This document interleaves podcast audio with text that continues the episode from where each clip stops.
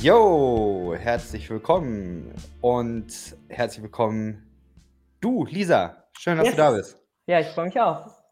Mega. Ähm, erzähl mal kurz für diejenigen, die, die nicht kennen, äh, die dich nicht kennen.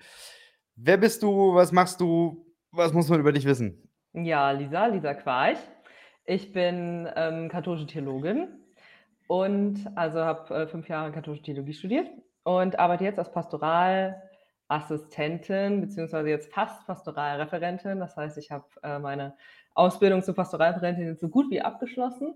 Das ist, heißt, das ist eine zweijährige Ausbildung zu, ich sage es immer, beschreibe das immer für Menschen, die es noch nie gehört haben, äh, als katholische Seelsorgerin, also als Seelsorgerin der katholischen Kirche. Und ja, da habe ich zwei Jahre Ausbildung gemacht. Das ist so ein bisschen wie die Vikariatszeit oder wie das Referendariat in der Schule, also schon im Beruf drin, aber eben auch Ausbildungsteile. Und ähm, nebenher, so als mein größtes Hobby, mache ich ziemlich viel auch auf Instagram und erzähle da von meinem Glauben, davon, wie irgendwie Katholizismus und Feminismus und progressive Theologie und gleichzeitig aber auch viel Spiritualität, wie das irgendwie alles so zusammenpasst. Sehr cool. Du bist auch Teil des äh, Ruach-Netzwerks. Genau. Ich bin Teil des Ruhr-Netzwerks und auch Teil des feministischen Andachtskollektivs. Genau. Ähm, magst du da nochmal zwei Sätze zu sagen, weil das ist auch super spannend, was ihr da macht. Ja, es ist das feministische Anlasskollektiv. Wir sind ein äh, Kollektiv, wie der Name schon sagt, aus acht, glaube ich, im Moment, äh, christlichen Personen ähm, und machen christlich-feministischen Content.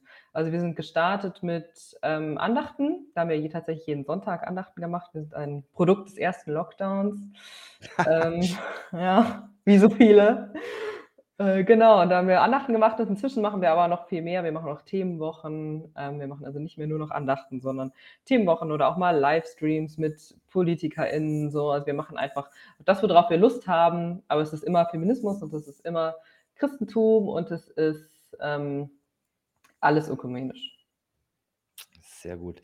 Und ich glaube, wenn ich das richtig verstanden habe, ähm, ihr habt dann irgendwie Termine und dann geht man bei Instagram online und kann dann sich Genau. das, ja. Genau, also wir haben, wir haben keine Regelmäßigkeit, wir machen das alle, alle auch ehrenamtlich und äh, alle so viel, wie wir Zeit und Lust haben. Und es gibt halt eine, es gibt eine Insta-Seite, die heißt FAK, also wir nennen uns auch das FAK, sind wir ja, das Mhm. FAK.kollektiv. Und äh, da gibt es dann immer alle Infos. Da steht meistens auch oben in der Bio drin, wann die nächste Andacht ist. Oder manchmal auch nicht, immer, je nachdem auch jemand dran gedacht hat, das zu machen. Und genau, da gibt es allen Content. Sehr gut. Das auf jeden Fall als heiße Empfehlung. Ähm, ich würde direkt mal mit der ersten Kategorie starten. Yes. Und deswegen Trailer ab.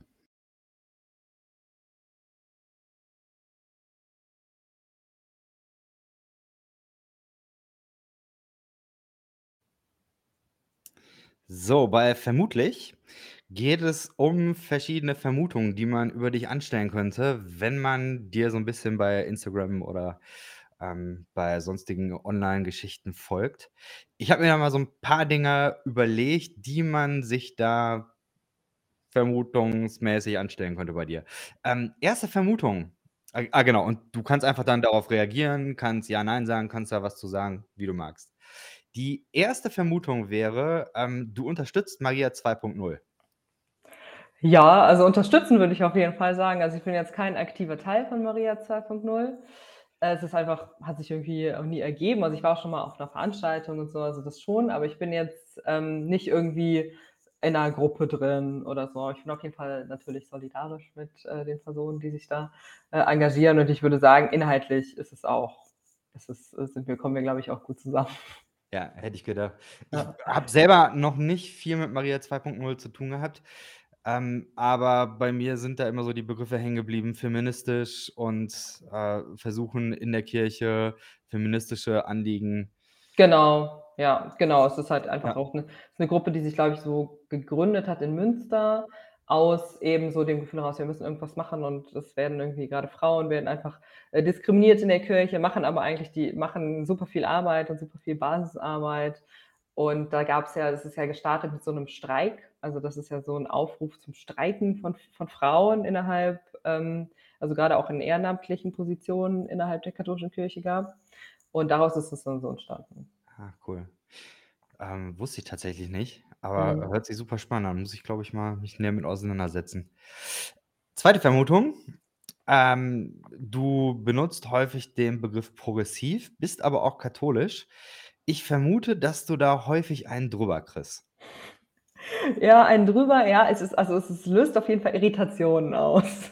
Es ähm, also, es ist natürlich ist es also e egal in welchen Kontexten. Also, ich glaube, innerhalb der katholischen Kirche noch am wenigsten, weil so innerhalb der jedenfalls der deutschen katholischen Kirche, aber ich würde schon auch sagen, innerhalb der also schon auch weltweit, ähm, ist so ist es ist inzwischen allen klar, dass es auch progressive Katholikinnen gibt. Ähm, aber, natürlich außerhalb der Bubble, also wenn ich mit äh, grade wenn ich mit Menschen spreche, die gar nichts mit irgendwie Christentum oder überhaupt Religion so am Hut haben oder auch mit Leuten aus so 'nem evangelischen Bubbles oder so, die noch nicht so viel in Kontakt mit Ökumene gekommen sind, ist es es es es überrascht es Menschen natürlich sehr. Also, weil es ist so Katholizismus wird verbunden mit so dem Patriarchat und, äh, wenn dann auch noch 'ne junge Frau vor ihnen sitzt, die sagt: „Ja, ich bin Feministin, ich bin progressiv und ich arbeite übrigens für die katholische Kirche“, ist, äh, erst mal ja, okay. Es Ja. passt erst mal nicht so. Aber ich ich mag es irgendwie. Also, es ist halt, ähm ich finde es irgendwie auch schön, das dann so zu zeigen, dass es irgendwie auch geht und dass es, ähm, ja auch bei vielen Leuten geht. Also, ich bin da ja kein Einzelfall. Mhm. Das finde ich irgendwie dann auch schön so, wenn ich Menschen noch mal so 'ne ganz neue Perspektive eröffnen kann. Ja. Ich bin ja, äh, großer Fan von, äh, Hörbüchern, so Mhm. oder Audible oder so und, ähm, habe da tatsächlich eins von Marcus Borg gefunden, ähm, vor einiger Zeit. „Convictions“ heißt das und da, äh, sagt er also, Marcus Borg ist ja eigentlich so, äh, zumindest in dem protestantischen Bereich vielleicht so eine Galionsfigur für progressives Christentum. Und er meinte tatsächlich, dass, äh, von der Anzahl her die meisten progressiven Christinnen, äh, wahrscheinlich im Katholizismus zu finden seien. Ich kann ich mir auch das ich kann mir das gut vorstellen. Also, Ja. wenn ich so in die irgendwie so in die jedenfalls so in die Kirchenräume, die ich irgendwie kenne, so reinschaue, also, egal, ob das jetzt, ähm, die eben die deutsche Kirche ist, die ich kenne oder ich kenne auch so die irische Kirche so 'n bisschen, ähm, weil ich da studiert habe 'ne Zeit lang. Oder wenn ich irgendwie Kontakt habe mit Katholikinnen von, äh, anderen anderen Ecken dieser Welt, dann, ähm, gibt's da immer progressive Katholiken. Ja. Also, natürlich gibt's auch konservative und fundamentalistische Katholikinnen so und, ähm, die die dass die Lehre irgendwie vieles an der Lehre, jedenfalls grade so auch in der Morallehre, ähm, nicht progressiv ist, wissen wir, glaube ich, auch alle. Aber so in der Praxis ist es ist, glaube ich, halt schon so 'n bisschen auch was Katholisches, dass sich, ähm, Katholikinnen, äh, durchaus auch leicht damit tun, sich mal von der Lehre zu lösen und sich aber eben trotz aber eben trotzdem auch weiter zu also, trotzdem auch weiter als katholisch zu bezeichnen und katholisch zu Mhm. bleiben. Ja. Eine letzte Vermutung. Ähm, ich vermute, Maria spielt für dich eine große Rolle. Ja, also, ich finde, äh, Maria cool. Also, es ist ich bin mit keiner Marienspiritualität aufgewachsen, in gar Mhm. keiner Form. Ähm, also, ich habe im Studium zum 1. Mal mal in so 'ner geistlichen Ausbildung den Rosenkranz gebetet und habe es danach jetzt auch nicht mehr oft gemacht, also, bis bis gar nicht. Also, es ist jetzt nicht so, dass ich irgendwie so 'ne Spiritualität hätte, dass ich so wenn ich so in meiner ähm, in meinem Gebetsleben bete ich eigen also, hat spielt jetzt Maria nicht so 'ne Rolle. Also, dass ich jetzt irgendwie, ähm, durch Maria irgendwie noch mal so 'ne Connection zu Jesus oder zu Gott herstelle oder, ähm, irgendwie als für sie als Fürsprecherin bei Gott irgendwie, äh, bitte, da ein gutes Wort für mich einzulegen. Das ist also, ist vielleicht in meinem Leben ein zweimal vorgekommen oder so, aber es ist Mhm. nichts, was irgendwie in meiner in meiner alltäglichen Spiritualität 'ne Rolle spielt. Aber ich finde Maria trotzdem grade auch so für Theologie und für feministische Theologie 'ne total spannende Figur. Also, deswegen haben die sich ja auch Maria 2.0 genannt so, Mhm. aus so 'nem Gedanken, ähm, ja, es ist Maria ist ja halt die, die in der Bibel auch dieses Magnificat singt so, ne, was ja eigentlich was sehr Revolutionäres hat und was sehr Feministisches auch in sich hat. Und, ähm, ich finde es eben ganz interessant, dieses also, diesen progressiven Turn, den man irgendwie an Maria vollziehen kann. Also, weil Maria ja auch grade von konservativen, äh, Personen und ja auch so in so Papstschreiben so als die die das Vorbild für die perfekte Frau dargestellt wird, ähm, und damit aber dann immer so, ähm, assoziiert wird, dass sie sich eben um andere gekümmert hat, dass sie, ähm, aufopferungsvoll für Jesus da war, dass sie irgendwie also, wenig so über die hat wenig mit Selbstbestimmung zu tun. Wobei ich eben finde, Mhm. man kann Maria total selbstbestimmt lesen. Und, ähm, das hat natürlich irgendwie viel damit zu tun, was wir in sie hinein interpretieren. Das ist aber, glaube ich, irgendwie bei heiligen Geschichten ja immer so und in der Bibel auch irgendwie so.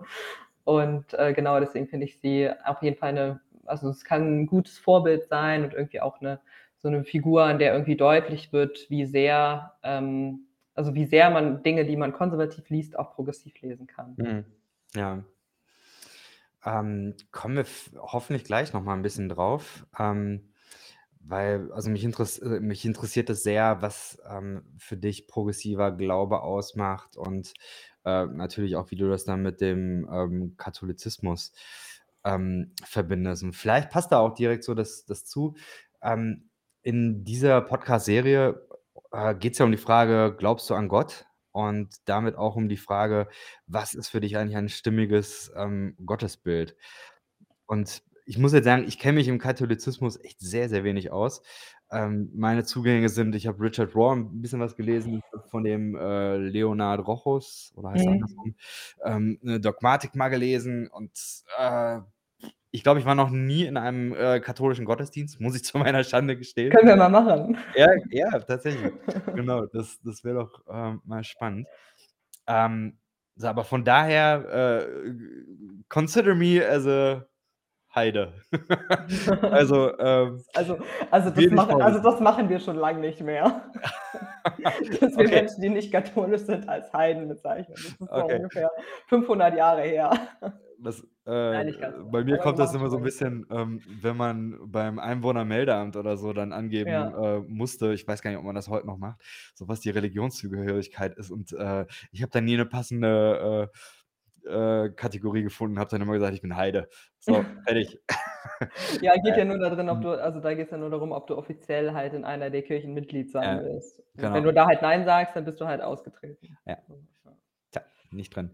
Ja. Ähm, erzähl doch mal, ähm, unter dem Hintergrund, was ist für dich ein stimmiges Gottesbild? Was was verstehst du unter Gott? Was macht da für äh, für dich Sinn? Ja, einfache Frage, ne? Ähm, ja, also ich habe auf jeden Fall 'n personelles Gottesbild. Also ich, ähm, erfahre Gott als ein Gegenüber. Ähm, ich benutze ja auch oft die Anrede, also ich finde so über Anrede kann man kann ich auch oft gut darüber sprechen, wer denn Gott für mich ist. Ich benutze meistens die Anrede „du“ einfach. Mhm. Oder ich ich sage ganz gern: „Du, mein Gott“, und würde dann aber ein weibliches, äh, Pronomen benutzen, also: „Du bist Gott, die mich sieht“, oder so. Und, ähm, genau, das kommt dann auch schon zum Nächsten. Ich habe auf jeden Fall kein rein männliches Gottesbild. Ich habe auf jeden Fall auch ein männliches Gottesbild. Ähm, mit dem bin ich halt auch natürlich irgendwie auch aufgewachsen und das ist, äh, um uns alle herum. Aber ich habe auch ein weibliches Gottesbild und auch 'n 'n Gottesbild, was irgendwie noch mal losgelöst ist von Geschlechtlichkeit. Das ist dann ja irgendwie also ist ja auch im Christentum irgendwie ganz schön, dass es da ja irgendwie auch so die Trinität gibt und es da irgendwie auch noch mal, ähm, finde ich, viele Möglichkeiten gibt, dass ich auch, ähm, da durch eben diese Begriffe Gott auch noch mal als sehr divers erfahren kann. Ähm, irgendwie entweder als, ähm, irgendwie sehr stürmisch und, äh, sehr irgendwie un undefiniert und, äh, einfach da, ähm, oder eben als als männlich in Jesus oder eben auch als weiblich, wie ich irgendwie, ähm, Gott, Schöpferin dann irgendwie oft, ähm, wahrnehme, erlebe. Ähm, genau, aber das ist auch nicht immer gleich. Also, es ist, äh, auch immer mal wieder anders. Ähm, ist aber auf jeden Fall also was also für mich ist, ähm, Erfahrung da irgendwie auch wichtig. Also es ist es gibt irgendwie in mir manchmal so 'n Gottesbild, was ich irgendwie als Theologin habe und, Mhm. ähm, was sehr sehr rational, sehr durchdacht, ähm, äh, so in so 'nem ganz klaren äh, irgendwie in 'nem recht klaren irgendwie auch so Logiksystem drin ist. Und dann gibt es aber auch 'n Gottesbild, was ich erfahre. Und, ähm, das das ich habe eigentlich den Anspruch an mich, dass es gut übereinander passt, tut's aber dann doch auch nicht immer. Aber das finde ich irgendwie ist dann auch meine Aufgabe so als also als Seelsorgerin, als Theologin in der heutigen Zeit, dass ich das dann Mhm. irgendwie auch doch wieder zusammenbekomme und sage irgendwie: „Gott kann, ähm, über alle meine Vernunft hinausgehen, aber muss deswegen nicht gegen all meine Vernunft Mhm. gehen.“ Ähm, ich würde gerne noch mal nachhaken bei der, ähm, Pronomengeschichte. Mhm. Ähm, warum ist dir das wichtig?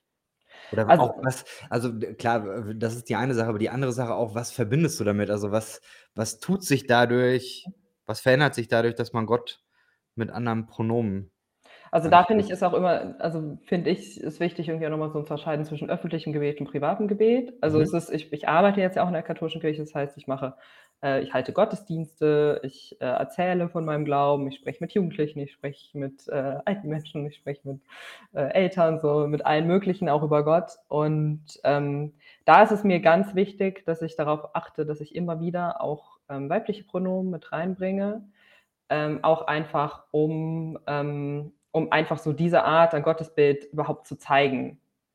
Also, dass es Mhm. eben ein diverses Gottesbild gibt und, äh, das auch anzubieten. Also, auch wenn es Momente gibt, wo ich jetzt sage, wenn ich jetzt nur aus meiner Spiritualität raus beten würde, würde ich jetzt vielleicht kein weibliches Pronomen benutzen, mache ich's dann aber trotzdem, ähm, weil ich eben auch von mir kenne und auch von anderen kenne, dass ich ganz oft aber auch Momente habe, wo ich merke, jetzt würde das weib passt das weibliche Pronomen in meine Spiritualität, in meine Gottserfahrung viel besser rein.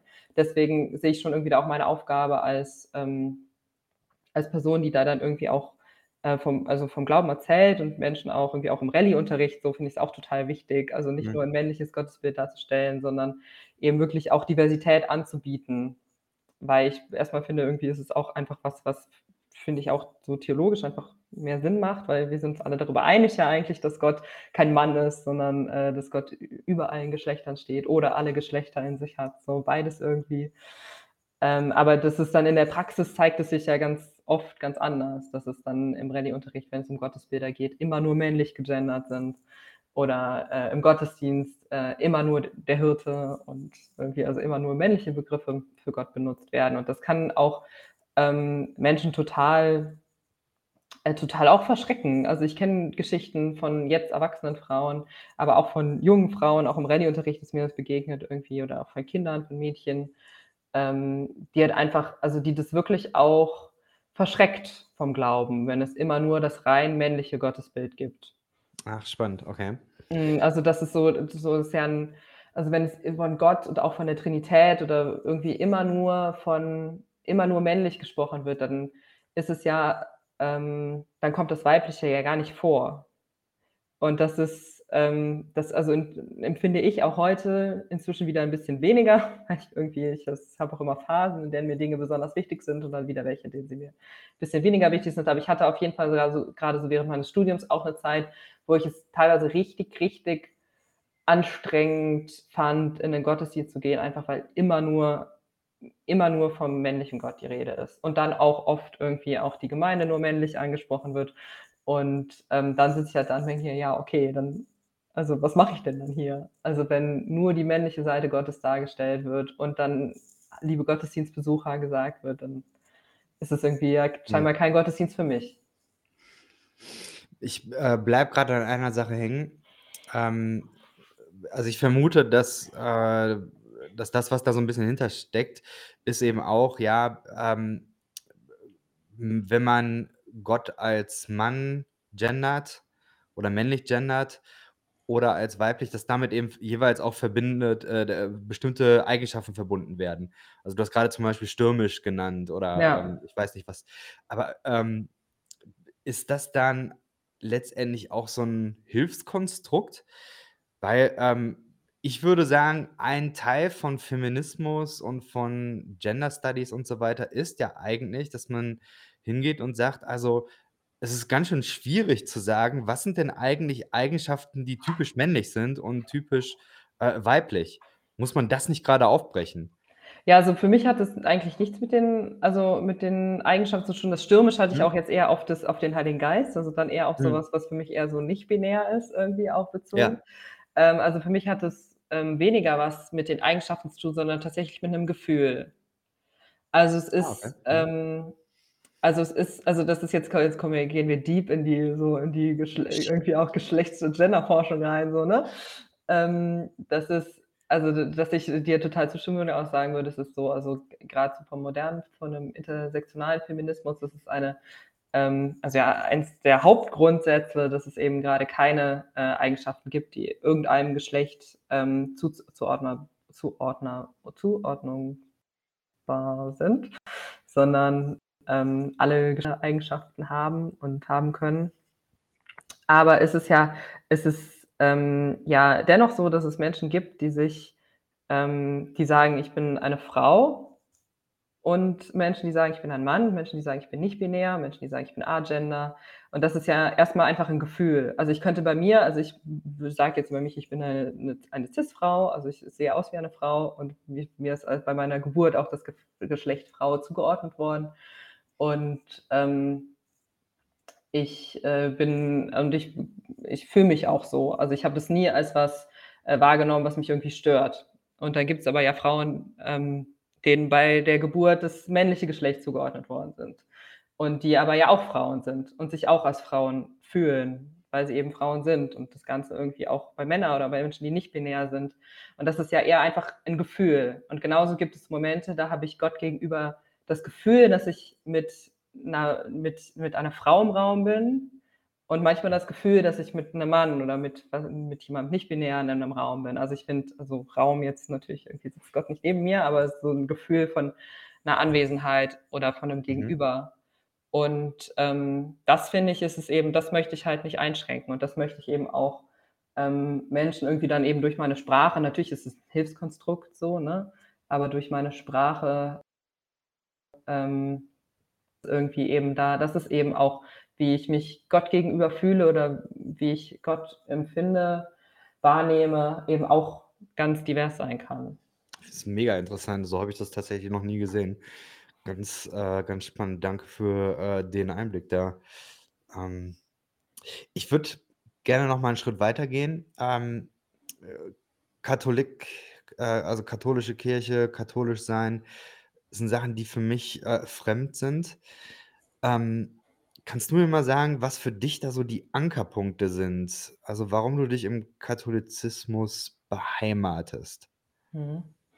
Genau, das ist ja sowas, was ich irgendwie gerne sage, so die katholische Spiritualität ist, ähm, meine spirituelle Heimat und, ähm, die katholische Theologie ist auf jeden Fall auch meine Theologie. Also, es ist, Mhm. ähm, was was was einfach so irgendwie auch zum zu mir mir und meinen Überzeugungen passt.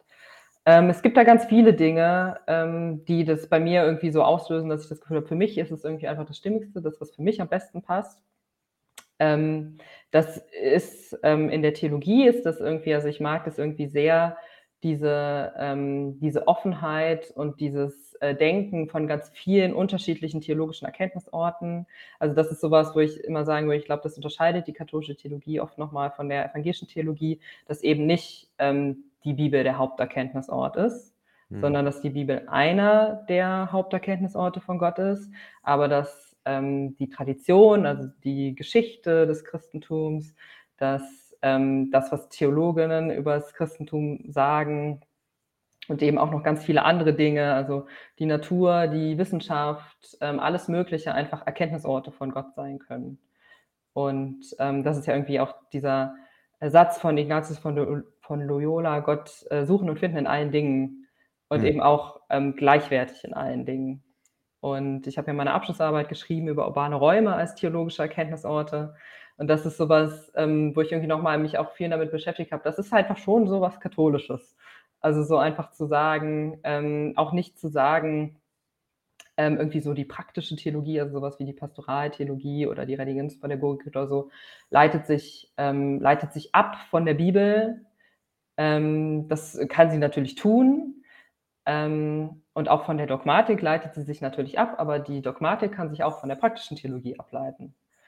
Ähm, also weil es eben in, also ist jetzt ein sehr katholisches Wort, im besten Sinne ein sich gegenseitiges Befruchten gibt. Sowas sagt man in katholischer Theologie, ja. Also, in, also so ein, ein, gegenseitiger Zugewinn. Und natürlich bin ich auch da jetzt progressive katholische Theologin so, ne? Also da gibt es natürlich äh, katholische TheologInnen, die mir widersprechen würden. Aber es ist auch, es ist wirklich was, was ja in der Tradition verankert ist. Und die Spiritualität ist eben auch was, wo es ganz viel gibt, wo ich mich einfach in der katholischen Spiritualität wiederfinde. Das ist irgendwie zum Beispiel diese ganze ignatianische Spiritualität, also dieses, alle die Exerzitien rund um Ignatius von Loyola und so. Ähm, das ist aber auch eine ein Sakramentenspiritualität. Also ich finde so, ähm, also so die, die Mehrzahl auch an Sakramenten ist irgendwie auch was, ähm, wo ich mich gut wiederfinde. So muss ich aber kurz erklären, was Sakrament ist. Ich weiß nicht so genau, wie sind deine, ähm, sind, wer sind deine ZuhörerInnen? So. Googelt es. Ja, also ich glaube Sakramente, genau. ja, ja, das kann man googeln. Genau. Ja. Und ähm, das ist also das ist was, womit ich auch immer wieder hadere so, ne? Also, ich habe kein total klares Eucharistieverständnis und, äh, kein total klares Verständnis von, ähm von von von, ähm, Beichte, von Firmung und so. Es sind auch Dinge, die sich immer wieder verändern, aber ich merke trotzdem und das ist wirklich irgendwie auch für mich was Emotionales. Also, ich merke trotzdem, dass es mich doch immer wieder dahin zieht und das was ist, woraus ich auch meine Gottesbeziehung, äh, immer wieder stärken kann. Mhm. Und das ist Mhm. das heißt nicht, dass es irgendwie also, ich ich bin auch irgendwie Fan von so, ähm also, ich bete auch viel alleine und irgendwie in Stille einfach, ähm, aber die Sakramente sind eben schon auch was. Und so Ich die muss gan sagen mhm. Die ganze Mystik, ähm, irgendwie die ganzen Heiligen, die irgendwie mystische Schriften geschrieben haben. Ähm, das ist also, wie zum Beispiel Madeleine Delbrel, die Mystikerin der Straße Mhm. und so. Also, das sind schon Dinge, wo ich mich einfach wieder drin finde. Mhm. Äh, 1.000 Dinge, wo wo man drauf einsteigen könnte. Also, erst mal, ähm, ich feiere das absolut, dieses, äh, Gott in allen Dingen gleichwertig. Ich Ja. glaube, das ist etwas, da, ähm, haben protestantisch Progressive, äh, tatsächlich viel, ähm ja, das ist so 'ne Riesenbaustelle, habe ich das Gefühl, weil man sich da gegen dieses Sola Scriptura irgendwie Ja. stark noch mal zur Wehr setzen muss Ja. und da sich freischwimmen muss. Äh, deswegen ich kann das super hören, finde das ganz, ganz toll. Ähm, auch, äh, die diese ganze Thematik Mystik, Spiritualität, ähm, vielleicht kannst du da noch 'n bisschen zu sagen, wie ähm, wie das für dich aussieht. Was was sind da so deine Highlights? Was, ähm was ist etwas, was dich da sehr Mhm. inspiriert? Ja, also, bei mir sind das äh, ich glaube, ihr habt auch in irgend 'nem Podcast hast du auch schon mal drüber gesprochen kurz hier. Ähm, also, ich so ein eine Quelle meiner Spiritualität sind auf jeden Fall so die äh, diese Exerzitien von Ignatius von Loyola, also, so Schweigeexerzitien, also, so eine Woche Schweigen, ähm, also, und dann ja auch wirklich so also, eine Woche Stille, das heißt auch keine Musik, äh, kein Handy, kein Buch, so, außer die Bibel. Ähm, also, wirklich so keine Ablenkung von keine Ablenkung von mir und von Gott in irgend 'nem Kloster im Wald. Und, ähm, das ist schon also, es ist ich finde es also, es ist immer schwierig, auch spirituelle Erlebnisse so in Worte zu fassen, ne? Aber ich finde, man soll's auch probieren und das ist einfach was, ähm, was Perspektive und Gottesbeziehung immer wieder komplett ändert und komplett umschmeißt. Also, so Erfahrungen, die man in so Exerzitien macht, sind einfach unglaublich intensiv, ähm, sind ganz, ganz nah also, ich habe und viele irgendwie, die ich auch kenne, es machen, machen einfach und ich habe wirklich ganz, ganz nahe Erfahrungen mit Gott in Exerzitien gemacht. Mhm. Und, ähm, das ist so was, wo also, das ist natürlich nix, was man jetzt so jede Woche einmal macht oder so oder jeden Monat, sondern irgendwie ich probiere es einmal im Jahr zu machen oder alle 1 1/2 Jahre oder so. Und das ist schon was, wo ich dann die ganze Zeit bis zu den nächsten Exerzitien irgendwie auch draus lebe, aus, äh, den spirituellen Erfahrungen und aus dem, was irgendwie meine Gottesbeziehung da gemacht hat. Ähm, genau, schon cool. Kann's Ist, glaube ich, auch 'ne Sache, die so in in meiner Bubble, ähm, wichtiger ist, auch weil ich auch da glaube, dass es da im Protestantismus häufig so 'ne Verengung gibt. Ja, da ist, äh, Bibellesen und dann vielleicht hat man noch 'n bisschen Worship, aber darüber hinaus gibt's gar nicht so wahnsinnig viel, Ja. ich manchmal das Gefühl. Ähm, und da denke ich auch, das ist super, da, ähm, auch mal zu gucken, was es, ähm, da noch an Schätzen gibt in, ähm, ja, zum Beispiel im Katholizismus. Ich mache schnell 'ne neue, äh, Kategorie. Yes.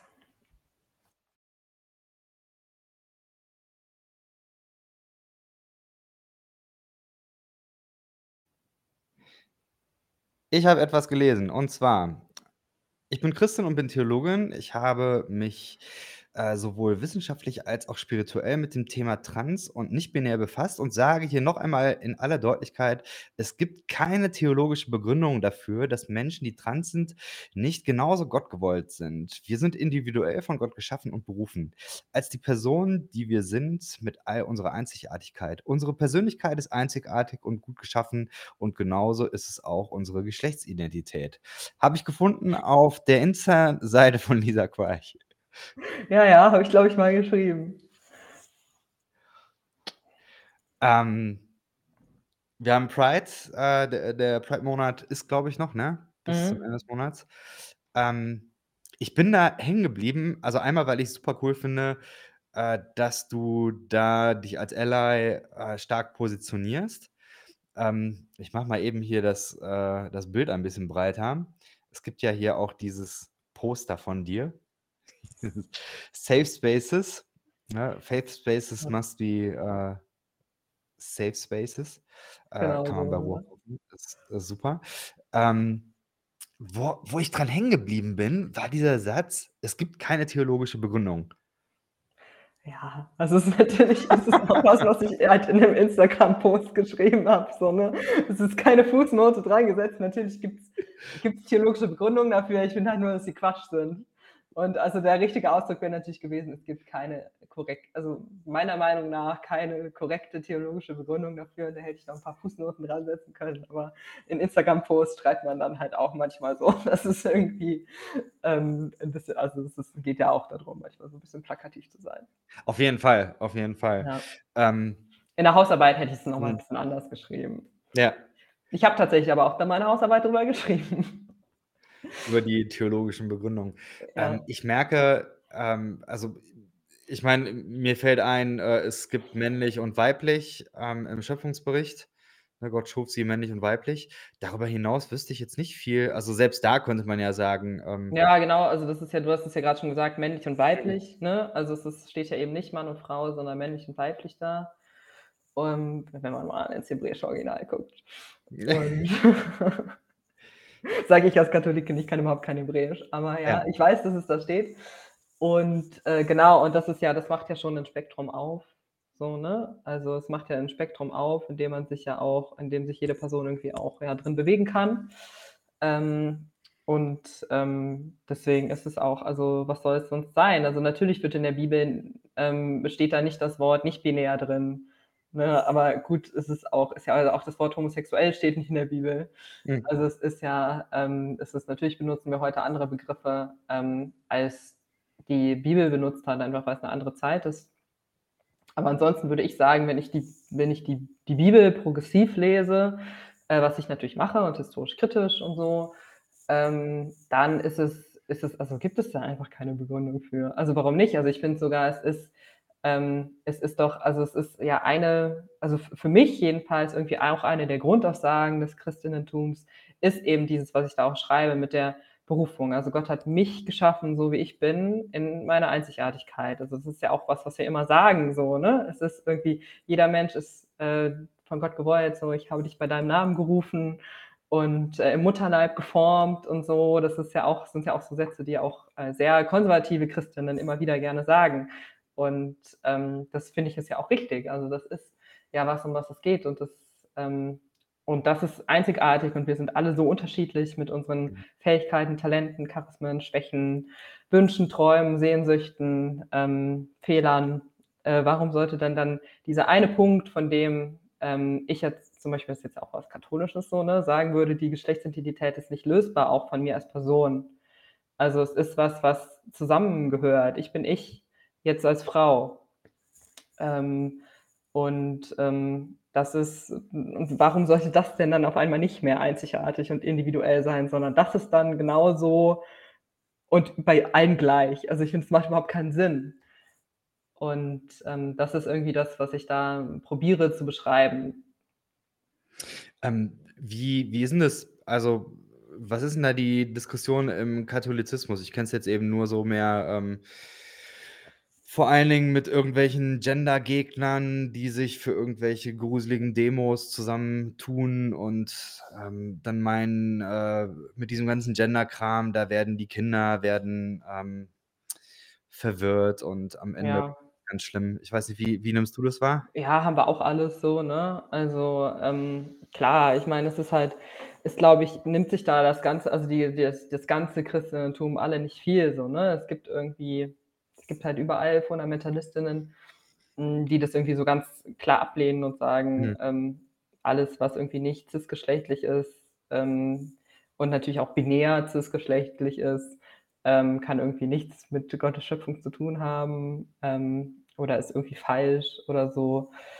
Ähm, und das ist natürlich, also ich würde ja mal sagen, das ist spiritueller Missbrauch schon, ähm, das Mhm. irgendwie Ah, zu spannend. sagen. Also, wie wie begründest du das? Also, warum ist das für dich Ja, ich finde also ich finde, es ist auf also es ist auf jeden Fall was spirituell Missbräuchliches so. Es ist also der spirituelle Missbrauch gibt's ja nicht, aber ich finde, es ist was spirituell Missbräuchliches, weil ich dann ja 'ner Person sage, ähm: „Deine Identität so also deine Identität ist falsch.“ Also so, das ist deine Identität ist was, was sich wa was was Gott sagt, das ist nicht richtig so.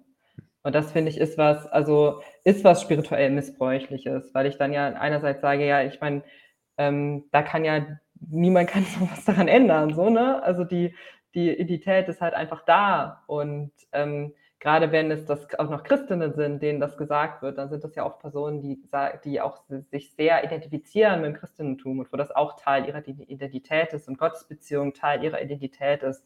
Und dann 'ner Person zu sagen: „Ja, aber diese Identität ist doch falsch“, ist ähm, stellt dann ja die ganze Person infrage und ja auch die Gottesebenbildlichkeit der ganzen Person infrage. Und, ähm, das finde ich, ist halt ist halt was was Missbräuchliches so. Mhm. Also, was man ja auch irgendwie daran sieht, dass so also, es ist ja leider so, dass sobald öffentlich irgendwie vom Papst oder von ist es der Papst oder von anderen großen, ähm, VertreterInnen von religiösen Gemeinschaften, äh, Dinge gesagt werden, ähm, die in diese Richtung gehen, egal ob's jetzt vielleicht auch um also generell um Queerness geht, um Homosexualität, um Transident, ähm, gehen diese die Anrufe bei Suizid-Hotlines in die Höhe. Mhm. Und das ist ja, ist das so, was so sehr eindrücklich zeigt, wie tief das in die Identität von Menschen geht. Und, ähm, das ist halt einfach ist halt einfach nicht in Ordnung, sondern es, würde ich halt sagen, ist schon was Missbräuchliches und, ähm sollte man deswegen nicht so akzeptieren. Danke für klare Worte. Es ähm, ich merke, ich bin so ungeduldig damit, dass es viele Menschen gibt, die ich so wahrnehme, die sich im christlichen Bereich äußern und die dann immer sehr, sehr vorsichtig sind. Und dann, ähm, denke, man darf ja vielleicht nicht den Leuten auf die auf die Füße treten oder so. Und wo ich denke: „Ja, aber andere treten auf den Herzen von Menschen rum.“ Ja. Da muss man doch irgendwie auch was dagegen setzen. Ja, Ja, genau. mhm. Und ich finde halt auch, wir also wir sprechen ja hier über, ähm also wir sprechen ja wirklich, das habe ich ja grad schon gesagt, über Themen, die so ganz tief unser Menschsein Mhm. eingehen. Und, äh, ich finde, da muss man dann auch irgendwie tief drüber sprechen. Und natürlich Mhm. spreche ich irgendwie auch mit ähm, mit mit Konservativen da drüber, wenn die mit mir sprechen wollen. Mhm. Also, da sehe ich auch so 'n bisschen sehe ich da schon auch meine meine Aufgabe, weil ich eben ähm, ich bin eben also ich bin cis eine Cis-Frau, ich bin weiß, ich bin jetzt auch noch ich habe Theologie studiert so, Mhm. ne? Ich bin heterosexuell, also ich bin ja super privilegiert in dieser Kirche und kann dann eben auch ähm, also sehe ich's dann schon irgendwie auch auf meine Aufgabe an, dass ich dann eben auch grade auch mit ähm, auch irgendwie offen auch mit konservativen Personen irgendwie ins Gespräch komme, auch mit. Fundamentalistinnen, wenn die mit mir sprechen wollen, grade weil ich es eben ähm, weil ich es irgendwie besser auch ab kann, so, ne? Also, ich bin halt erst mal, ähm, dann, ähm, nicht direkt selbst diskriminiert, außer natürlich geht's dann auch immer gegen Weiblichkeit. Ich meine, es geht ja alles Hand in Hand so, ne? Sexismus geht alles Hand in Hand. Aber, ähm, das ist, finde ich, schon irgendwie was, wo ich dann irgendwie auch für ähm, also sehe ich auch meine Aufgabe als Christin, dass ich dann da schon auch für einstehe und, ähm, mich dann auch, ähm, da reinbegebe und auch nicht Mhm. rausziehe aus so Gesprächen. Deswegen bin ich auch gerne gerne in Kommentarspalten auf Instagram unterwegs. Ja, cool. Ja. Ich hätte noch ein Zitat, was ich gefunden habe. Eine andere Mhm. Frankfurterin Mhm. und zwar Doris Reisinger. Ich weiß nicht, kennst du die? Ja. Ach krass, du kennst sie sogar. Ich kenne sie nicht, ähm, aber, ähm, habe in Vorbereitung auf unser Gespräch 'n bisschen was gelesen und unter anderem einen Artikel von ihr. Ich lese mal vor. Ähm, sie sagt: „Die DNA der katholischen Kirche ist die Ungleichheit der Menschen. Das ist äh, das ist es, was ihre Leitung vehement verteidigt, woran sie um jeden Preis festhält. Im Kern ist dies eine Ordnung, die dem Evangelium diametral widerspricht, weil sie Menschen in wertvolle und wertlose einteilt, in die, die Rechte haben und in die, die sich diesem Recht beugen müssen. Es ist dieselbe Logik, die in autoritären Köpfen überall auf der Welt weiter existiert und die, wo sie herrscht, unweigerlich Gewalt und Ausbeutung zur Folge hat.“ Ja, also ich kenne ähm, ich habe viel von ihr gelesen hier Ja. von ähm, äh, von Doris Reisinger und bin 'n großer Fan von ihr so. Ich finde Mhm. das, was sie macht, toll. Ähm, ich habe auch so meinen Spiritualitätsbegriff, habe ich auch von ihr auf jeden Fall. Ach, Also cool. habe Mhm. schon sehr, sehr viel von ihr gelernt. Ähm, es ist aber gleichzeitig würde ich ihr in dieser Aussage nicht hundertprozentig zustimmen. Ah, okay. Mhm. Ähm, weil ähm, ich würde, also wo ich nicht zustimmen würde, ist bei dem Satz, ähm, die, den, die DNA der katholischen Kirche oder katholischen, ich weiß nicht mehr genau, was sie geschrieben hat, ist ähm, dann eben die, die Diskriminierung oder Ungleichheit der Menschen oder so. Ich habe es gerade nicht mehr ganz im Kopf. Ähm, weil ich sagen würde, das ist erstmal, ähm, äh, ich kann es auch, also ich kann es auch verstehen, wenn man so argumentiert und ich kann, ich, ich, ich weiß auch, woher das so bei ihr irgendwie, also warum sie so argumentiert. Ähm, ich würde aber sagen, dass es nicht so ist, weil ähm, die katholische Kirche ist nicht nur, sind nicht nur die Menschen, die, die diese Diskriminierung am Laufen halten. Und die katholische Kirche sind, ist, sind auch nicht nur die lehramtlichen Schriften. Natürlich ist es ein Teil der katholischen Kirche, gar keine Frage. Und es ist auch im Moment der Teil der katholischen Kirche, der, ähm, der, der am meisten Macht hat. Aber das heißt nicht, dass es ähm, mehr die katholische Kirche ist. Also ein Bischof und auch ein Papst ist nicht katholischer als ich, so, ne? Oder Mhm. katholischer als ähm, die ganzen Menschen, die es irgendwie auf der ganzen Welt gibt, die sich für äh, Gleichberechtigung einsetzt. Ähm, das sind die, ganzen Frauen, die ganzen nicht-binären Menschen, die ganzen Priester auch. Ich meine, es gibt so viele Menschen, die sich für äh, einen progressiven Katholizismus einsetzen und für den stehen. Ähm, auch äh, Bischöfe so hier, also ähm, auch ganz viel. Also ich würde ja auch Mhm. sagen, ähm, da gibt es gerade in Deutschland ja auch viele und auch auf der ganzen Welt viele. Und das ist ja, ähm, das ist ja auch die katholische Kirche. Also auch irgendwie, auch in der katholischen Kirche gilt, es gibt keine höhere Würde als die Taufwürde. So, ne? Also wenn ich getauft bin, bin ich und dann irgendwie auch noch gefirmt und zur Eucharistie gegangen, so, weil das ist ja irgendwie die Initiationssakramente, aber wenn ich voll initiiert bin, bin ich halt voll initiiert. Dann bin ich halt katholisch. So. Und da gibt es keine Steigerung von. Ähm, ganz oder gar nicht. Mhm. Und ähm, das ist eben, und das ist, also das finde ich, deswegen stimmt das nicht, jedenfalls so von der Art und Weise, wie ich katholisch sein auch verstehe. Weil ich eben sagen würde, nicht nur, weil jemand äh, innerhalb der katholischen Kirche mehr Macht hat, ist er, da muss man tatsächlich leider nicht gendern, ist er dann, ähm, oder nur, kann man nur männlich gendern. Ähm, deswegen ist er das nicht, nicht mehr die katholische Kirche, als dass die anderen Menschen sind. Und deswegen ist es natürlich, äh, stimme ich ihr dabei zu, dass die Tradition der katholischen Kirche, die Lehre der, der, der katholischen Kirche und auch ganz viel an dem System, wobei ich immer wieder auch wichtig finde zu sagen, das System sind ja da erstmal auch die Menschen so, ne? Es ist kein, kein Automatismus, sondern es sind immer Menschen, die das tun, Mhm. ähm, ist natürlich, ähm, ist natürlich diskriminierend. So. Und ich Mhm. würde ja auch immer sagen, das ist ja das, im letzten ist es leider auch das ganze Christentum. So, ne? Also wir Mhm. kommen eben aus einer Tradition heraus, ähm, die ganz über die, über die Jahrhunderte hinweg, vielleicht sogar über die Jahrtausende hinweg, immer wieder genutzt worden ist, um Menschen zu diskriminieren. Und natürlich ist das irgendwie auch alles in der Zeit passiert und so, aber es ist ja auch immer passiert, wenn eigentlich die Zeit schon vorbei war, in der das passiert ist. Und ähm, das ist ja was, also da kommen wir alle nicht raus und da müssen wir eben äh, aktiv gegenarbeiten, wenn wir sagen, ähm, wir wollen uns halt diese Religion erhalten. Und ich möchte das, das ist äh, meine, meine Religion, meine Spiritualität und ähm, deswegen muss ich das auch machen. Und deswegen halte ich ja, klebe ich ja auch überall und hänge überall diesen Slogan auf, ähm, Faith Spaces must be safe spaces, weil ich das wirklich glaube, auch wenn ich, also gerade auch so aus einer seelsorgischen Perspektive heraus, wenn ich tatsächlich Menschen von meinem Glauben erzählen möchte und Menschen vielleicht auch irgendwie eine, eröffnen möchte, dass es eine Spiritualität für sie gibt, so, das muss ja nicht genau meine sein, aber das ist eben einfach, ähm, das, also ich glaube, dass Spiritualität, und das meine ich jetzt erstmal auch gar nicht christlich, sondern dass generell Spiritualität sehr wichtig für Menschen auch ist. Ähm, und ähm, wenn ich irgendwie Menschen da echt begegnen möchte, dann ist das automatisch immer was Persönliches und irgendwie auch was Intimes. So, also auch ohne, dass beide irgendwie viel von sich offenbaren. Es ist Mhm. trotzdem eben was, was uns sehr tief berührt. Also mich auf jeden Fall und ich glaube andere Menschen auch. Und dafür muss es, muss ein Mensch eben auch er oder sie selbst sein können. Also das, also es ist, dafür muss ich sichere Räume herstellen. Sonst äh, kann ich ja auch seelsorgerisch mit jemandem gar nicht, ähm, gar nicht irgendwie agieren. Also wenn eine Person das Gefühl hat, ich kann hier nicht ich selbst sein, ich muss einen Teil von mir verstecken, weil ein Teil von mir ist hier vielleicht gar nicht gewollt. Ähm, wie soll denn, wie soll ich denn dann ähm, authentisch und irgendwie echt und auf, auf irgendwie auch auf Beziehung aus mit jemandem ähm, ins Gespräch kommen, mit jemandem über unseren mhm. Glauben reden oder über die Welt reden, so über was auch immer uns irgendwie gerade bewegt. Deswegen äh, muss es sein. Ah, ähm,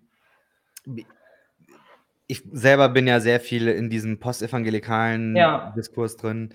Viele Menschen, die versucht haben oder die versuchen, ähm, dass der Evangelikalismus in Deutschland oder auch darüber hinaus sich verändert.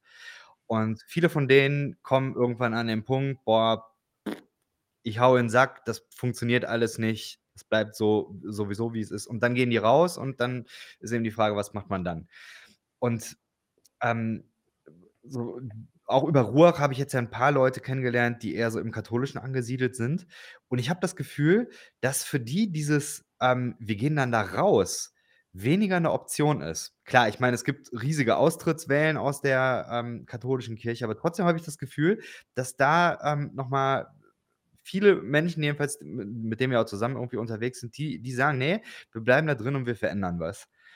Und ich muss sagen, dass ich da so aus meiner evangelikalen Herkunft her, ich kann es gar nicht verstehen, ehrlich gesagt. Also erklär mal, warum bleibt ihr da drin? Ich finde das ja bewundernswert, aber ähm, ich habe das Gefühl, da können so wir Postevangelikalen können da eine Menge von lernen oder können zumindest da mal ähm, hingucken, was ihr da so äh, zu sagen habt. Also es ist natürlich, also ich meine, es gibt äh, auch immer wieder auch Menschen irgendwie, die wie ich unterwegs sind und die dann austreten. So, ne? Also es ist ähm, irgendwie gibt es auch. Und ähm, ich glaube, dass irgendwie wir, wir alle progressiven Katholiken so ähm, uns immer wieder unsere Momente haben, in denen, äh, also kann ich auch mich nicht rausnehmen. Ich hatte während des Studiums ganz stark irgendwie auch immer wieder den Gedanken, möchte ich das wirklich, ähm, möchte ich nicht vielleicht einfach irgendwas ganz anderes machen oder werde ich evangelisch, werde Pfarrerin, so, ne? Ich habe auch zum Ende vom Studium, habe ich mir das irgendwie auch erlaubt, so mir das auch nochmal so ganz konkret durchzudenken, was wäre denn, wenn ich jetzt sagen würde, ähm, nee, ich möchte jetzt gerne irgendwie noch, noch die evangelische Theologie noch draufsetzen, so und ähm, werde dann irgendwie Landeskirchenweltpfarrerin. Ähm, ist ja auch wichtig für so eine Selbstvergewisserung, finde ich, sich die irgendwie auch die Option einzugestehen. Ähm, ich habe für mich irgendwie ähm, gemerkt und merke auch immer wieder, also auch ich habe immer wieder mal meine Sinnkrisen so, ne? Ähm, merke immer wieder, dass es ähm, dass eben die, also dass ich nicht gehen möchte, weil es für mich ähm, der Ort ist, an dem ich meine Spiritualität leben, am besten leben kann und am besten leben möchte. Es ist ähm, in ganz, also es ist auch viel, was mit einem Gefühl zusammenhängt. Ähm, und ich, ich weiß auch nicht so genau, warum es so anders ist, ähm, als ich das irgendwie auch oft bei Menschen aus sowohl evangelikalen Kirche oder auch bei Protestantinnen, die ja auch also ich glaube, Protestant also Landeskirchler sagen mir öfter, ja, dann wäre doch einfach evangelisch so, als, als mir das irgendwie Katholikinnen sagen. Die sagen mir das auch, äh, konservative Katholikinnen sagen mir das auch so, ne? so ist es nicht. Aber ähm, progressive Protestantinnen sagen das auch. Und ich finde das immer ganz irritierend, weil ich irgendwie auch nie auf die Idee kommen würde, irgendwie jemandem zu sagen, der oder die irgendwie, also es gibt ja auch Protestantinnen, mit denen ich spreche und wo ich merke, okay, da gibt es voll viel also wo ich manchmal auch denke, okay, das ist die Spiritualität, das eigentlich wäre bei uns besser aufgehoben. So. Mhm. Ähm, aber das ist ja, also ich würde nie auf die Idee kommen, weil es ist ja was, ähm, was für mich auch Teil meiner Identität ist.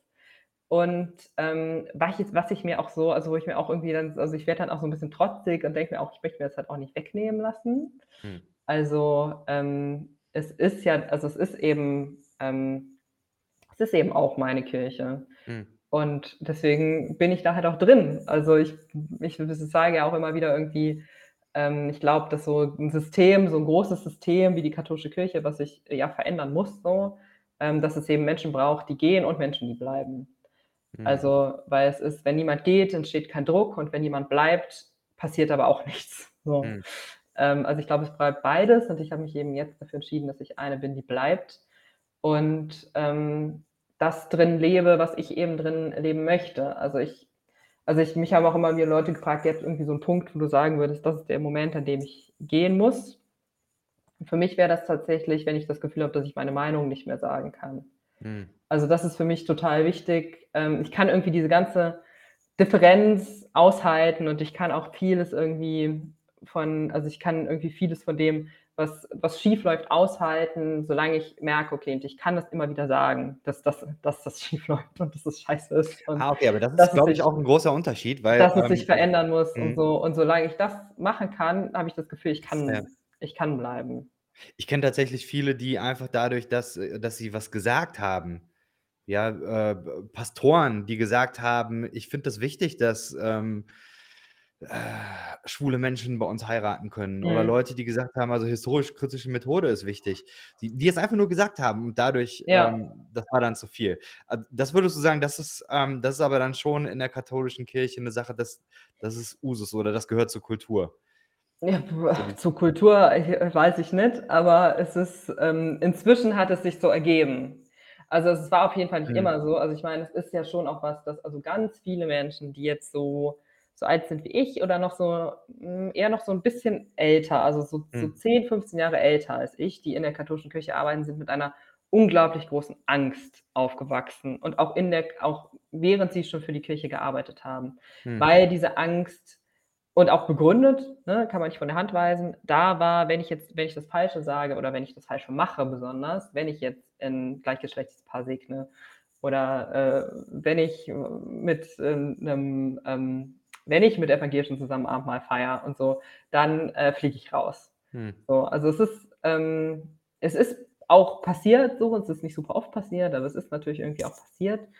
Ähm, aber es ist, also es war, da war eine unglaublich große Angst. Das hat sich aber verändert in den letzten Jahren. Hm. Ähm, das hat sich auch, ähm, also es, das hat sich einfach verändert. Also ich glaube hauptsächlich dadurch, dass viele Leute es halt einfach gemacht haben und sich, also ich meine, man kann halt auch nicht alle rausschmeißen, so, ne? Ähm, das war, das hat sich verändert. Und inzwischen ist das so. Es hat sich auch dadurch verändert, dass natürlich inzwischen auch viele Bischöfe auch sich getraut haben, irgendwie ähm, Kritik zu äußern, ähm, gesagt haben, dass sie irgendwie finden, es mussten sich Dinge verändern, so, mhm. weil es irgendwie auch ähm, einfach auch theologisch nicht mehr haltbar ist, so Dinge, ne, die irgendwie vor, weiß was ich, wie vielen Jahren die Theologie mal erkannt hat, aber Wissenschaften verändern sich halt und ähm, die Theologie ist halt auch eine Wissenschaft, die sich verändert. Und dadurch hat sich irgendwie, dadurch hat sich einfach viel getan und ich kann mich auch überhaupt nicht frei davon machen. Ich hatte diese Angst auf jeden Fall auch und ich kann auch mich überhaupt nicht frei davon machen, dass die nicht ein bisschen auch immer noch da ist. Hm. Also auch wenn ich es jetzt echt schon oft gemacht habe und immer wieder irgendwie Dinge ja auch öffentlich sage und nie irgendwas passiert ist, sondern im Gegenteil sogar mich Menschen eher dafür unterstützen, ähm, ist aber die Angst natürlich, es geht nicht, geht nicht weg. Hm. Und auch, ähm, und natürlich irgendwie auch das Wissen, dass sich auch Dinge ändern können, so, ne? Also es kann, es kann irgendwie auch, also die, auch die deutsche Kirche kann sich theoretisch irgendwann nochmal ändern auch und der Wind kann auch wieder anders wehen und dann kann mhm. es auch sein, dass es wieder schwieriger ist irgendwie für, ähm, für Menschen, die halt eher progressiv sind. Im Moment ist es nicht, mhm. ähm, aber es kann sich natürlich auch mal wieder ändern, weil die Rechtssicherheit ist immer noch halt, ist, ist halt nicht gegeben, so, mhm. ne? Also es ist ähm, halt eher was, was sich jetzt halt was halt so passiert ist, dass halt auch irgendwie viel diese, ich weiß nicht, es hat ja, es haben wahrscheinlich irgendwie auch alle wenigstens ein bisschen mitgekommen, dass letztes Jahr es ja so dieses Segensverbot gab vom, vom also nochmal aus dem Vatikan, da hat jemand, warum auch Out in Church habe ich mitbekommen. Ja, aber, genau, aber Out in Church, mhm. das ist sozusagen eine Stufe davor, mhm. hat, also sehr genau ein Jahr vor Out in Church hat ähm, das, der Vatikan in so einem also hat jemand gefragt, dürfen wir gleichgeschlechtliche Paare segnen? Man kann an den Vatikanischen Gerichtshof so Fragen stellen, also an die Glaubenskongregation kann man so Fragen stellen und die antworten dann mit Ja und Nein in einer kurzen theologischen Begründung. Und irgendwer ist auf die Idee gekommen, fragen wir doch mal, ob wir gleichgeschlechtliche Paare segnen dürfen. Ähm, ich würde ja mal sagen, frag doch nicht, mach doch einfach, aber okay. Und kann auch sein, dass es vielleicht, vielleicht eher das konservative Lager war, was gefragt hat. Und da kam halt die Antwort Nein. Und ähm, daraufhin hat sich ähm, auch in Deutschland, aber auch weltweit eine unglaublich große Protestwelle entwickelt. Und da haben irgendwie mh, hm, Menschen, die mir irgendwie noch ein halbes Jahr vorher gesagt haben, sie könnten sich nie vorstellen, irgendwie so öffentlich ihre Meinung zu sagen, weil ihnen das viel zu sehr Angst macht, haben dann irgendwie so Listen an den Bischof unterschrieben, wo drauf stand, wir machen das trotzdem und wir segnen trotzdem gleichgeschlechtliche Paare und so, weil da war irgendwie so eine, also da war so eine Grenze erreicht für viele, die sagen, nee, also da machen, also so weit gehen wir nicht. Das hören, das machen wir jetzt schon seit Jahren und damit hören wir jetzt bestimmt nicht wieder auf. ähm, nur weil ihr das sagt. Und ähm, das hat irgendwie nochmal viel verändert, weil sich da viele auf einmal getraut haben, das zu machen. Und weil es natürlich dann auch so eine Masse war, hat es natürlich auch beschützt. So. Hm. Und Out in Church hat, war dann natürlich nochmal einen Schritt weiter, wo dann viele eben auch ähm, kirchliche Mitarbeitenden dann von sich selbst gesagt haben. Hm. Und ich unterstütze nicht nur, sondern ich bin auch homosexuell hm. oder transident. Wir machen noch eine äh, weitere Kategorie. Ja, wenn ich zu viel rede, musst du immer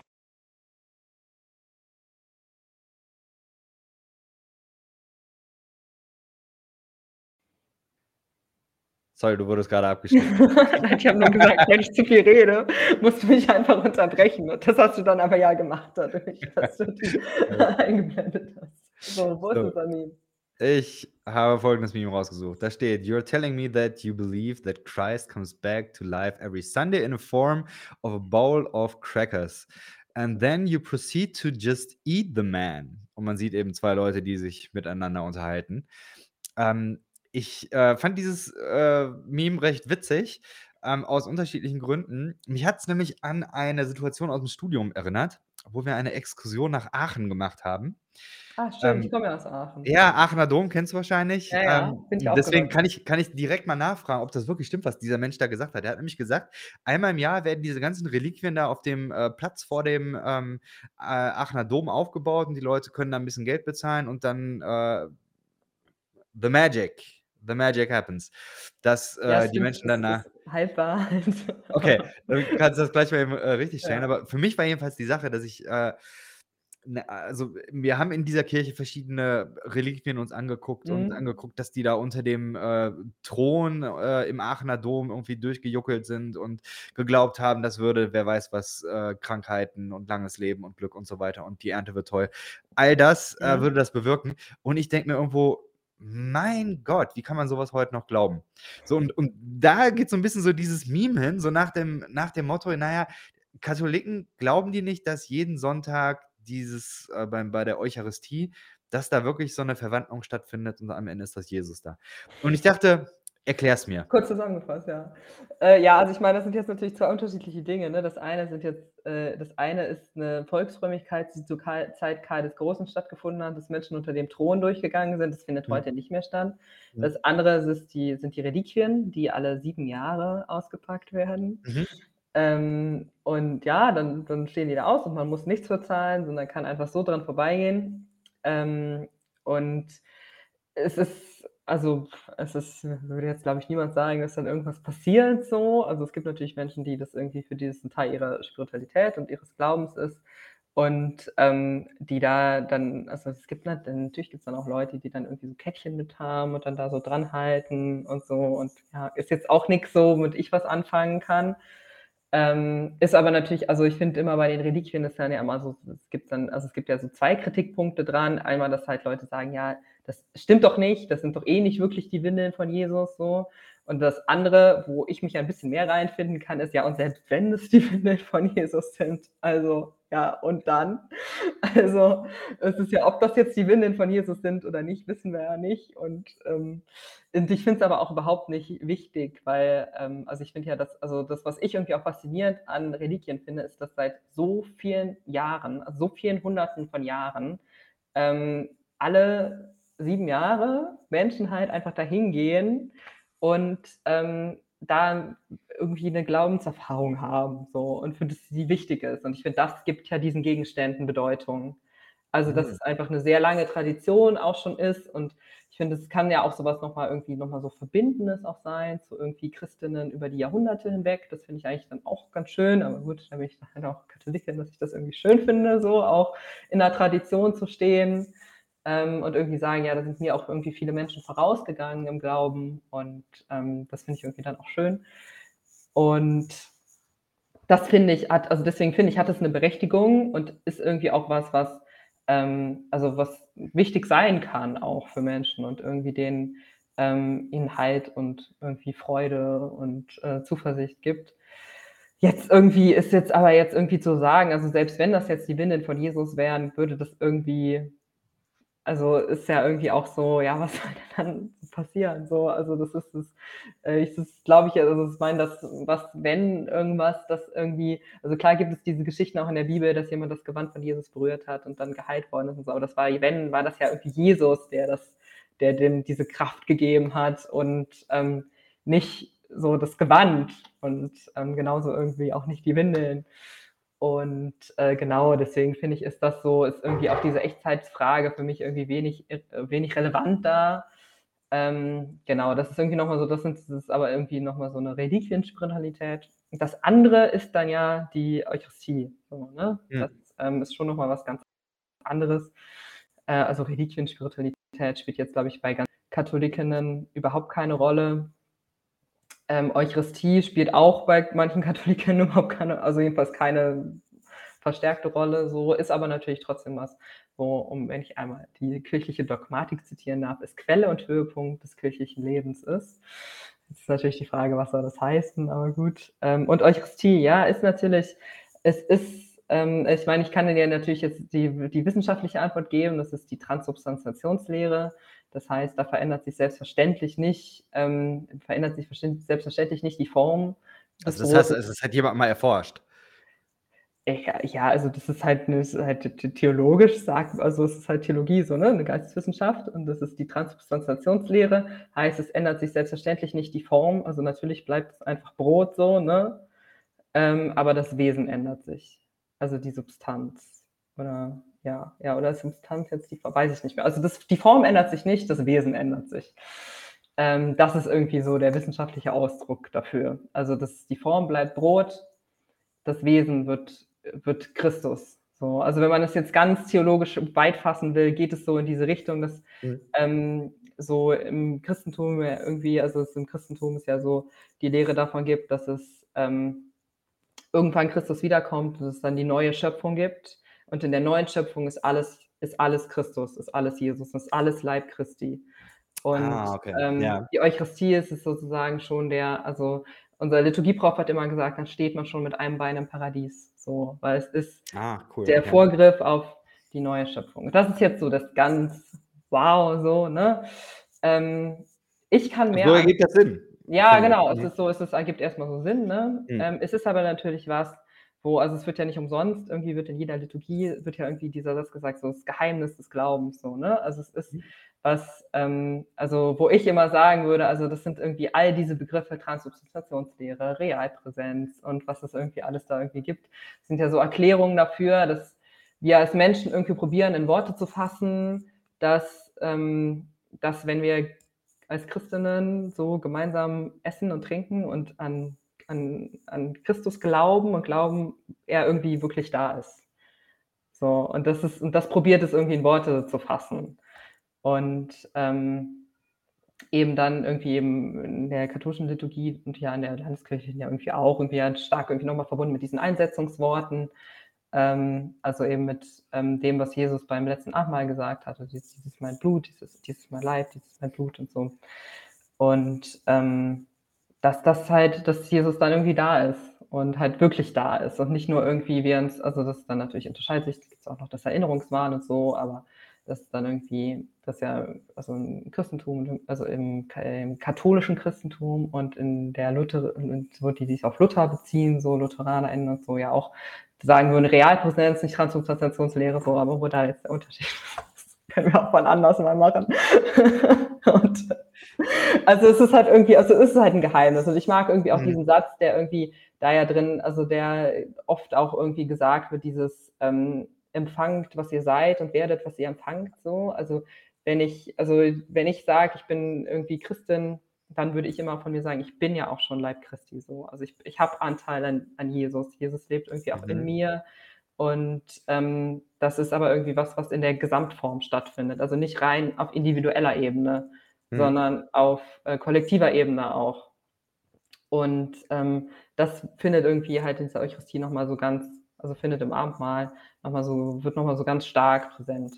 Und dann, was das irgendwie für mich heißt, ist immer was anderes. Das wäre nochmal die Frage jetzt gewesen. Genau, ja. also ähm, mal kann ich das, also mal gibt es irgendwie Momente, wo ich das so ganz stark spüre und mal gibt es Momente, wo ich da gar nichts also emotional gar nichts mit anfangen kann. Mhm. Ähm, und mal gibt's so Momente, da merke ich das viel mehr, wenn ich irgendwie einfach mit anderen Christinnen zusammen esse und wir irgendwie beten dabei. Und, äh, da habe ich das Gefühl viel mehr und mal habe ich es viel mehr, wenn ich irgendwie wenn wir gemeinsam Abendmahl feiern, so im Mhm. in 'ner Liturgie. Es ist irgendwie es ist immer unterschiedlich. Ähm, es ist aber was, wo ich schon merke, dass es mich dann doch immer wieder auch hinzieht. Mhm. Ja, ich denke, bei Ritualen ist es ja auch, ähm, so über das Tun Ja. verändert sich was und nicht über das Fühlen beim Ja. Einzelnen bei der Genau. einzelnen Wiederholung Ja, sozusagen. ja. Mhm. Ja, das ergibt also, vielen Dank, das das, äh, hilft mir. Ich finde das auch 'n super schönes Bild zu sagen, ja, das, was da passiert ist irgendwie wie nanntest du das? Ein ein Schritt ins Paradies? Genau, ja. Mhm. Also, dieses Einbrechen von neuer Schöpfung. Genau, ja. also, kenne ich tatsächlich im, ähm, Protestantischen, ähm, so gar nicht. Ja, das Also, ist ist mir nicht das ist untergekommen. das, was sehr katholisch Das ist. ist echt ja, das ist schön. Ja. Gefällt mir super. Ja. Ähm, auch irgendwie cool. Ich habe jetzt ja schon 'ne Menge so kritische Anfragen gemacht und, äh, finde cool, wie du darauf reagierst und da, äh ja, ich finde echt, ähm, plausible und und auch irgendwie schöne Dinge da, äh, zutage förderst. Vielen Dank. Ach, ich Ich habe ich das gar nicht als kritisch empfunden. Ah, ja. Finde also, ich meine, das ist das sind so Fragen, die stelle ich mir auch Ja. immer wieder. Also, ich meine, so ist es halt. Ich habe noch eine Kategorie. Ja, oh ja.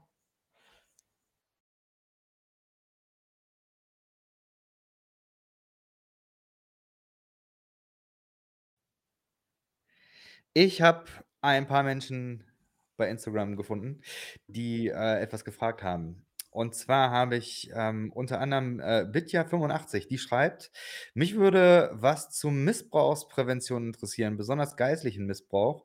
Und wo kann man sich in dem Bereich fortbilden lassen?“ Ich habe mir gedacht, es wäre cool, wenn du in dem Zusammenhang auch noch mal erzählst, äh, deine deine, ähm, Aufkleberaktion. Da hast du 'n bisschen was bei Instagram zu Mhm. geschrieben. Ich fand das so cool. Ich dachte, äh, vielleicht erzählst du da auch noch 2 Sachen, äh, zu. Also, ähm, geistliche also, spiritueller Mhm. Missbrauch ist was, was, ähm wo es, hm, einfach auch noch viel zu wenig sich mit auseinandergesetzt wird. Also, ich hatte den Kommentar auch gelesen und es also, mir ist keine ähm, also, jetzt nicht so was also, es gibt ja für sexuellen Missbrauch gibt's ja diese Präventionsschulungen, die ja, ähm, also, in der katholischen Kirche und ich glaube in den Landeskirchen auch, äh, verpflichtend sind, dass die alle Mitarbeitenden und alle ehrenamtlich Mitarbeitenden auch machen, äh, und auch regelmäßig machen. Und es gibt ja in jeder Pfarrei auch so 'n Präventionsbeauftragten und so. Also, da gibt's viele Fortbildungen zu und auch gute Fortbildungen, würde ich sagen. Äh, zu spirituellem Missbrauch ist es tatsächlich noch sehr viel weniger. Deswegen würde ich da ich fand's schön, dass sie eben schon mal erwähnt worden ist, einfach empfehlen, die Bücher von Doris Reisinger zu lesen. Also, sie hat ja ein Buch auch geschrieben über den spirituellen Missbrauch in der katholischen Kirche, aber es lässt sich gut übertragen auch, ähm, auf auf andere Kirchen, würde ich sagen. Also, es geht Mhm. halt sie macht das, finde ich, sehr detailliert, dass sie darüber schreibt, woran man auch spirituellen Missbrauch erkennt, äh, was es für unterschiedliche Kategorien gibt vom spirituellen Missbrauch. Ähm, und das ist also, ich kann so. Mhm. Und wenn man sie wenn man es äh, es schafft, sie wenn man irgendwo sieht, dass sie mal 'n Vortrag dazu hält oder vielleicht sogar 'n Seminar gibt oder so, dann einfach hingehen. Mhm. Ja, scheint mir auch tatsächlich 'ne sehr, äh, spannende Person zu sein, die selber, glaube ich, auch Betroffene ist. Ja, genau. Ja, und dann, ähm, auch darüber geschrieben hat. Ja. Ja, ich ähm, ich glaube, die die, äh, Frage ist ja schon, was ist überhaupt die Definition von geistlichem Miss Missbrauch? Ähm, ich, äh, habe ich ich erinnere mich an verschiedene Diskussionen, ähm, aus den letzten Monaten, wo, ähm, zum Beispiel aus dem Dunstkreis von Glaubensweite, ja, Mhm. dieser, ähm, Instagram-Kanal, wo ich, ähm, auch mit drin hänge, ähm da haben wir verschiedene Sachen rausgehauen, wo es dann um so einfache Fragen also, einfach in Anführungszeichen so, ähm, die klassische Sühnetheologie oder bestimmte Vorstellungen davon, ähm, wie über Menschen gedacht wird. Also, 'n Menschenbild, was den Menschen als wertlos und als, äh, durch und durch verdorben und so weiter ansieht. Ähm, ich glaube, dass in vielen progressiven Kreisen, da wird dann eben gesagt: „Ja, das ist missbräuchlich.“ Mhm. Und, ähm, viele Menschen, also oder einige Menschen, die dann da sich in diese Diskurse eingeschaltet haben, haben dann gesagt: „Ey, das ist einfach Theologie. Das ist nicht missbräuchlich, das ist einfach Theologie, es steht in der Bibel drin.“ So, Mhm. also wo ich merke, ähm also medizinisch oder psychologisch würde man wahrscheinlich ja erst mal ansetzen bei den Menschen, die leiden. Ja. Würde sagen, ähm, wenn du 'ne Not hast, dann definierst du erst mal, was missbräuchlich ist und das ist eben Ja. nicht was äh, was anderes, was äh, was dann irgendwer für dich entscheiden könnte. Ja.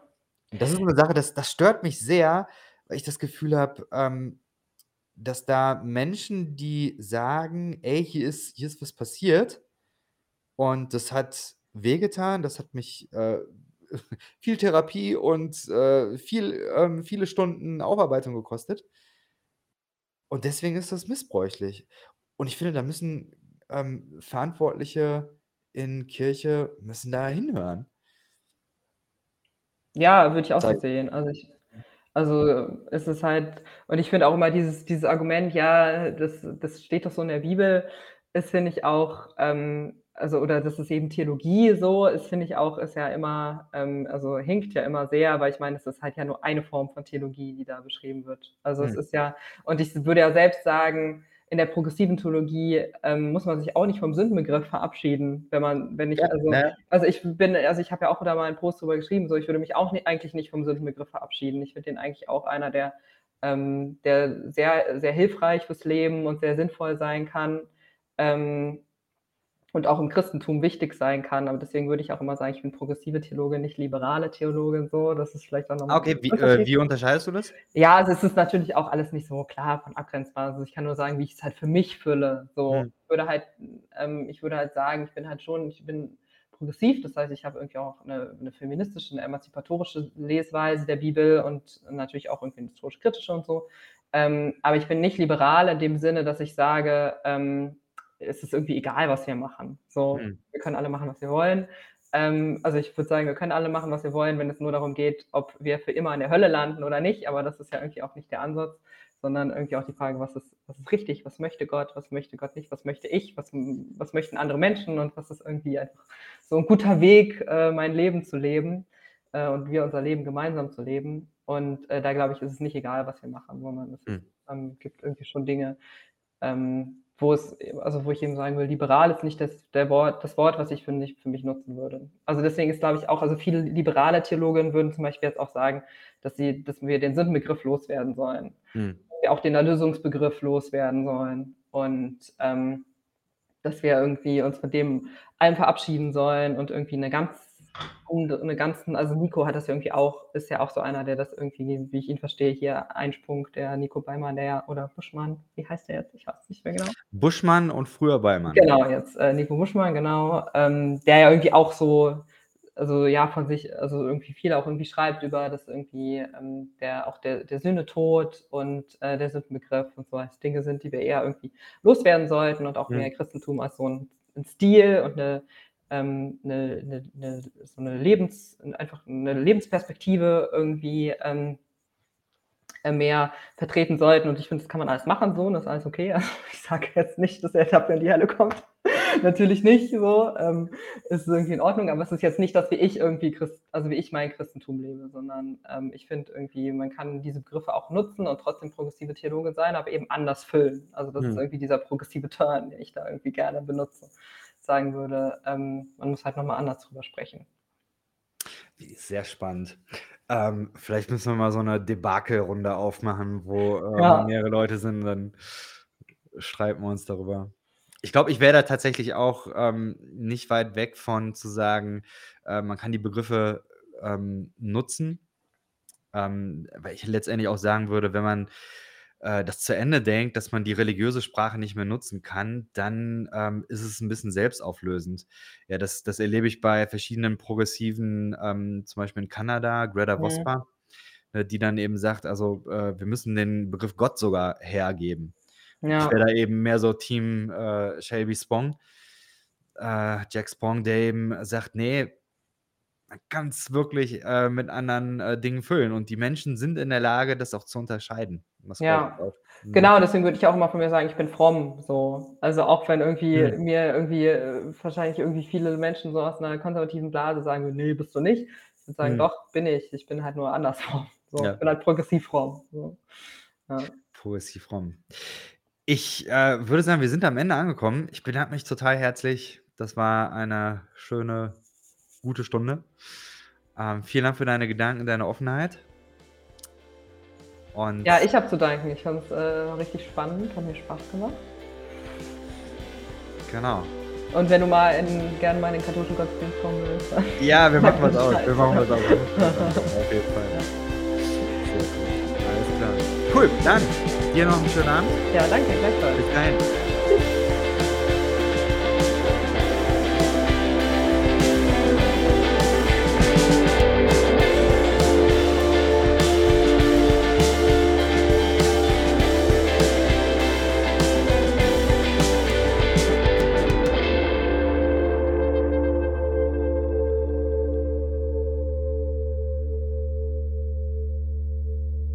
Dieser Podcast ist Teil des Ruach Jetzt Netzwerks.